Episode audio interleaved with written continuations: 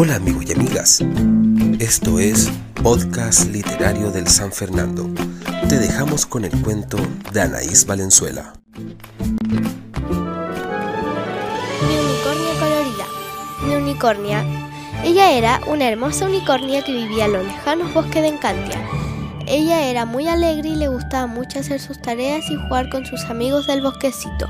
Un día, en la mañana, ella se levantó y despertó una noticia que la puso a ella muy triste porque no podía ir a clases por un buen tiempo, ya que había llegado un virus al bosque y al planeta entero. Por este motivo ya no se podrá salir y solamente habrá que estar en las casas encerrado y esperando a que esto pase sin mayores consecuencias en la familia.